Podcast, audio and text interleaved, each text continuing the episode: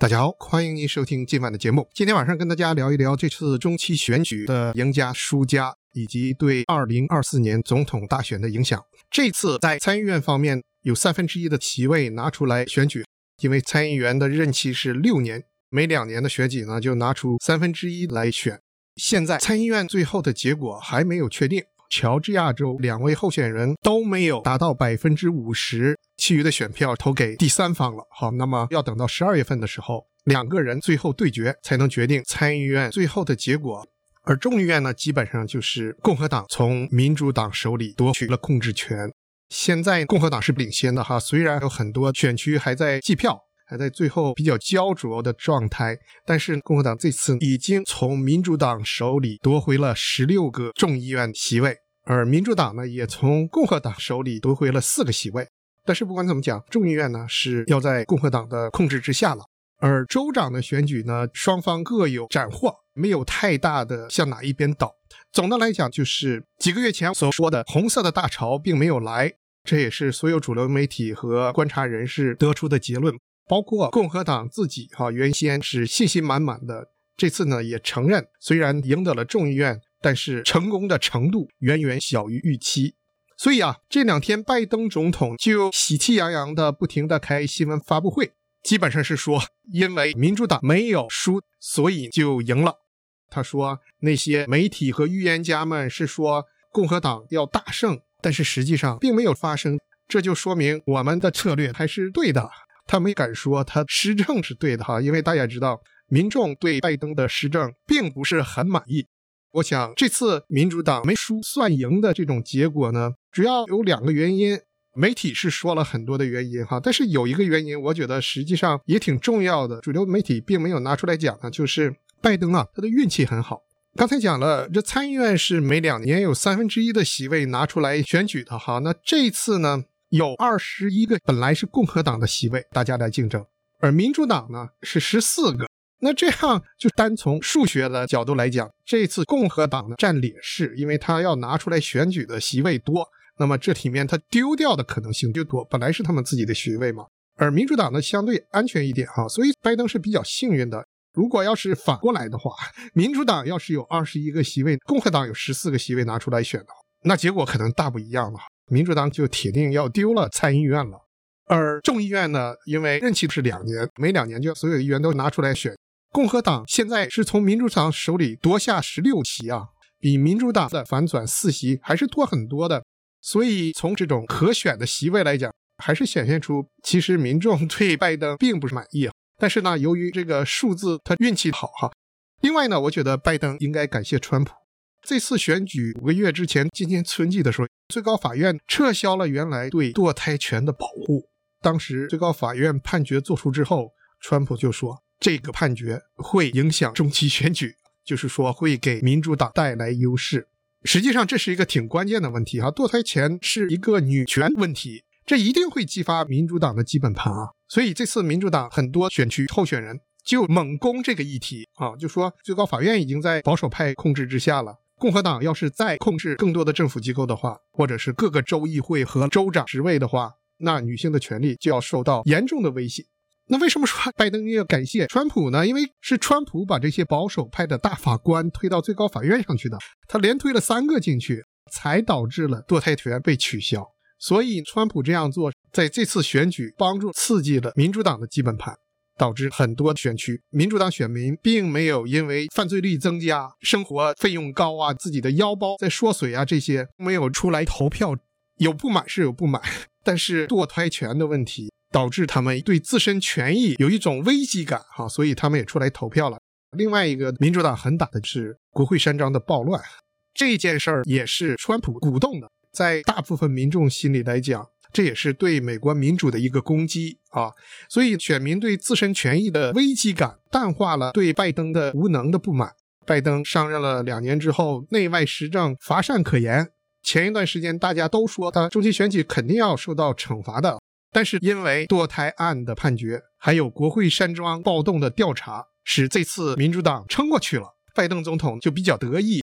我觉得他这个得意有点太早了哈，因为美国社会面临的问题仍然存在，他能不能解决这些问题？高通胀、犯罪率增加，非法移民涌入的人数又在上升，这些这次选举并非是由于选民对拜登有好感才有这种结果。拜登这么喜气洋洋的，我估计过一段时间问题要是不解决的话，他二零二四的大选啊还会面临很大的问题啊。如果没有什么特殊事件发生的话，实际上这次民主党候选人在竞选造势的时候，在那些摇摆州和那些战场选区，不敢让拜登去站台助选啊，他只能去那种深蓝的哈民主党铁定能胜的选区去帮着造势站台。摇摆州都不敢让他去哈，都是让克林顿和奥巴马这种人气比较高的前总统去替民主党的候选人站台。所以我觉得到了二零二四年，拜登情况到底怎么样？这次中期选举是看不出来的啊。就说虽然他躲过了一劫，但是也不用高兴的太早，因为这次选举对他的评分并不是正面的肯定的评分，并且下面民主党失去众议院的控制之后，他再搬出什么政策的话。也都会有很大的困难。未来两年，拜登到底能做什么事情呢？这是很大问题。共和党掌控了众议院之后，还要对拜登和家人的贪腐进行调查。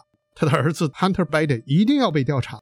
有的州已经调查到一定程度了，就等着共和党在众议院上台了。那么，众议院对川普的调查小组就要解散，反过来就要调查拜登和他的儿子。所以这次中期选举结果对拜登一定是好吗？我觉得未必哈。我觉得拜登的前景还是蛮堪忧的。而且这民调大家也看过了啊，有三分之二的美国人不希望拜登在二零二四年再次参选总统。广大民众不希望他啊，认为他有点太老，并且他的能力也是有问题的。但是他在民主党里那是根深蒂厚哈，他要参选的话。民主党里面有没有新人能挑战他？这也是个很大的问题，因为他毕竟在党内的势力太大了哈。拜登目前并没有宣布说一定要参选二零二四大选，他说他还在看。前一段时间他说我的意图是我会参选，但是我要在这个假期，也就是圣诞节这一段时间呢，要跟太太和家人讨论一下，明年年初的时候呢，公布是否参选。他现在还没有把话完全说死。热线风八点，你所关心的时事、政治、经济及各类生活大小事，尽在热线风八点。今天跟大家讨论是这次中期选举，刚才讲了，拜登既不能算是赢家，也不能算是输家。现在主流媒体公认的最大的赢家呢，是佛罗里达的州长 Ron DeSantis，最大的输家是前总统川普。这次选举之后啊，佛罗里达州长 Ron DeSantis 地位急速上升，把川普的2024计划呀打乱了。在这次中期选举之前，川普对共和党的掌控是十分牢固的，在共和党内部没有人能挑战他。今年三月份，一个保守派的组织——美国火枪协会进行的内部的调查，他的成员支持川普的占百分之六十七，也就是三分之二。支持佛罗里达州长 DeSantis 的成员是百分之二十一，而今天公布的一项新的调查，百分之六十九希望 Ron DeSantis 代表共和党出战二零二四的总统大选，而支持川普的是百分之二十九。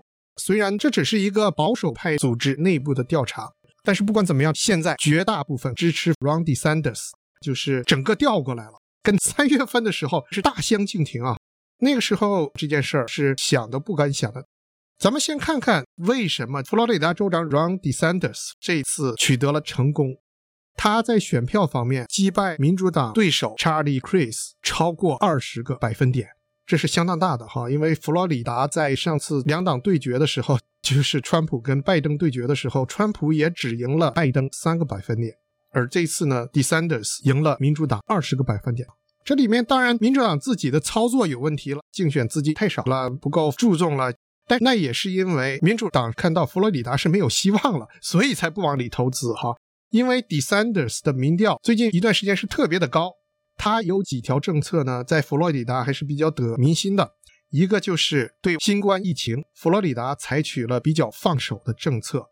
大家也知道，新冠疫情这段时间，经常有新闻出来，佛罗里达那边的新闻呢，要么就是哦那边疫情大爆发，然后每天死多少人，染病率快速上升等等。过了一段时间呢，又看哇，哦海滩上大型聚会，人山人海的在那儿，也没人戴口罩等等，这都是跟第三的是政策有关的哈。他采取了基本上放手的政策，相比我们加州来讲呢，好比说社交隔离、口罩、测核酸、打疫苗这些。佛罗里达政府的要求都比加州少很多，这很容易让民众感到高兴。说实话，人的本性嘛，就是不愿意受到限制。哈，你为什么要隔离我，逼着我戴口罩，逼着我打疫苗呢？最好你别管我。所以，首先，DeSantis 这样做呢，就顺应了大部分民众的喜好，所以他们愿意投票给他。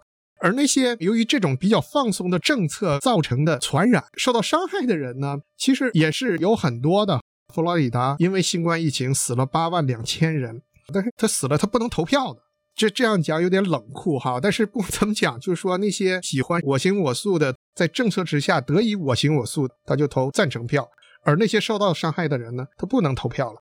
这是一方面哈。另外呢，实际上他采取的政策相比之下，也并没有给佛罗里达带来太大的伤害。单从死亡人数来讲吧，并不是特别多出很多。刚才讲了，佛罗里达因为新冠疫情死了八万两千人哈，它跟加州比，如果按单位人口比例来算的话，每十万人口里，佛罗里达因为新冠疫情死了一百五十五人，而加州到现在呢是每十万人死了一百四十一人，这是根据 John Hopkins 大学公布的数据，这是美国顶尖的医学院哈。那么佛罗里达每十万人死了一百五十多人，加州采取了更加严厉的各种各样的政策。十万人死了一百四十多人，差了一些，但是没有差那么多。而佛罗里达人得以自由自在的，呃，他的学校也没有怎么关闭，哈，也没有怎么搞社交距离，也没有逼着你戴口罩、打疫苗这些。所以民众觉得平衡来讲，并没有受到很大伤害的话，这也算是一个对的政策。尤其佛罗里达经济完全是靠旅游业，他采取这种政策也是对佛罗里达经济有益处的，或者说没有带来伤害的。因为你要是像加州这样限制太严的话，商店要关门，或者要有社交距离，要限制人数，餐馆也是这样子，旅馆也要限制人数，游乐场啊，在疫情期间，佛罗里达那边的迪士尼 World 早早就开放了，我们加州这边的迪士尼 Land 有相当一段时间关闭，同时他们那边在开放。总的来讲，他采取的这套政策对佛罗里达的最主要的经济支柱还是有好处的。所以民众对他还是表示赞同的，这也可以理解。还有对他有帮助呢，就是 DeSantis 对民主党进行了文化战，好比说反对非法移民，他把到佛罗里达的一些非法移民直接送到民主党控制的州，送到副总统贺锦丽在华府的家门口。还有在教育方面，他禁止在学校里面低年级引入关于同性恋啊、变性人啊这些教育。这些方面，我觉得民主党做的有点过头了哈。那么，点的小孩，你给他教育这些干嘛呢？告诉他们这些有什么好处呢？所以他做的这些呢，还是比较赢得人心的哈。虽然他是一个强硬的保守派，在枪支问题上解禁各种限制，在堕胎问题上也加强了对堕胎的限制哈。现在佛罗里达是怀孕十五周以后不能再堕胎，原先是怀孕二十四周以后不能堕胎，所以现在变得更加严格了。但是我觉得他对经济做出的比较适宜的政策，跟拜登的表现一比，所以他这次人气大涨。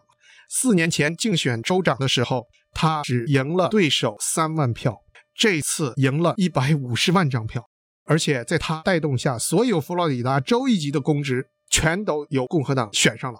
绝大多数的县都变成共和党，像大都会迈阿密、Dates 这种地区，本来是民主党的地盘啊，非常蓝的地盘，现在也变红了。还有一点要讲，就是他这次竞选并没有依赖川普，刚才讲的这些都跟川普没什么关系，他这次人气都是自己造出来的。甚至这次川普去佛罗里达为共和党候选人助选的时候，DeSantis 都没有跟他同台啊。川普在迈阿密搭台造势的时候。DeSantis 同时在另一个地方搭台竞选，这就当然引起了川普的极大的警觉。但是川普这次还是选择了支持 DeSantis，因为 DeSantis 民调明显领先，川普也没有别的选择哈。不过这次中期选址之后，川普就把 DeSantis 当成一个敌人了。您现在正在收听的是《热线风八点》。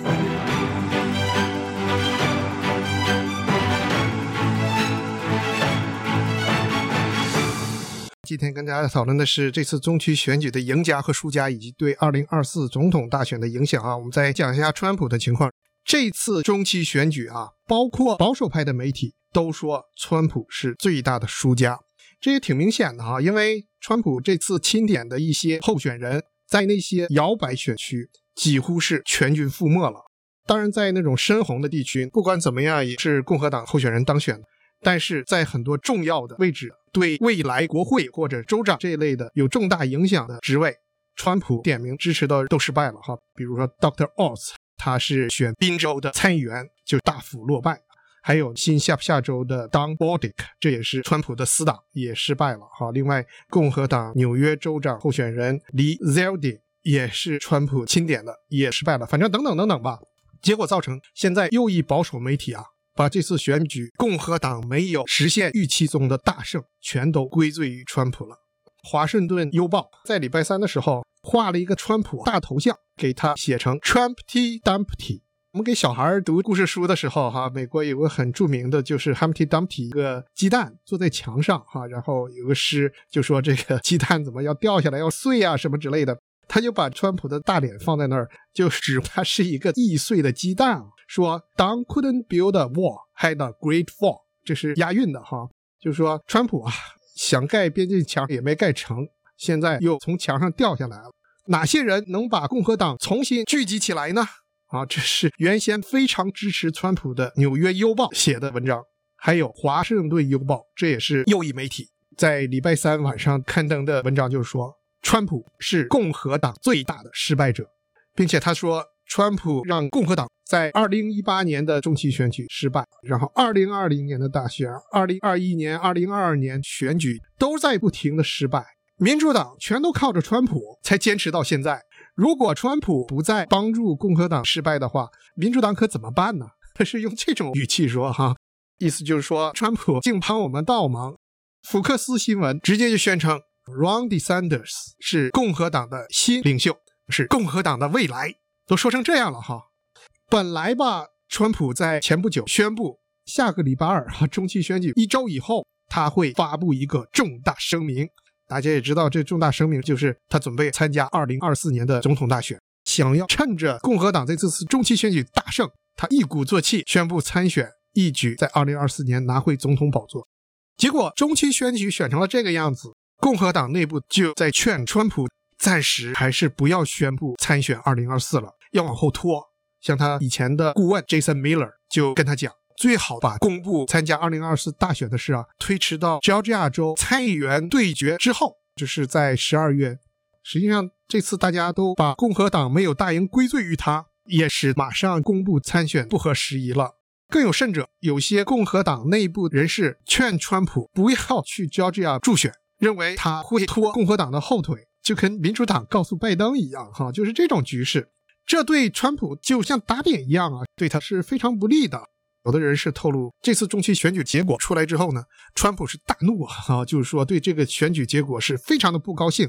但是川普出来澄清说，我根本就没有发怒，那些都是媒体的谣言。我是一个稳定的天才，我现在在做的是考虑未来怎么做。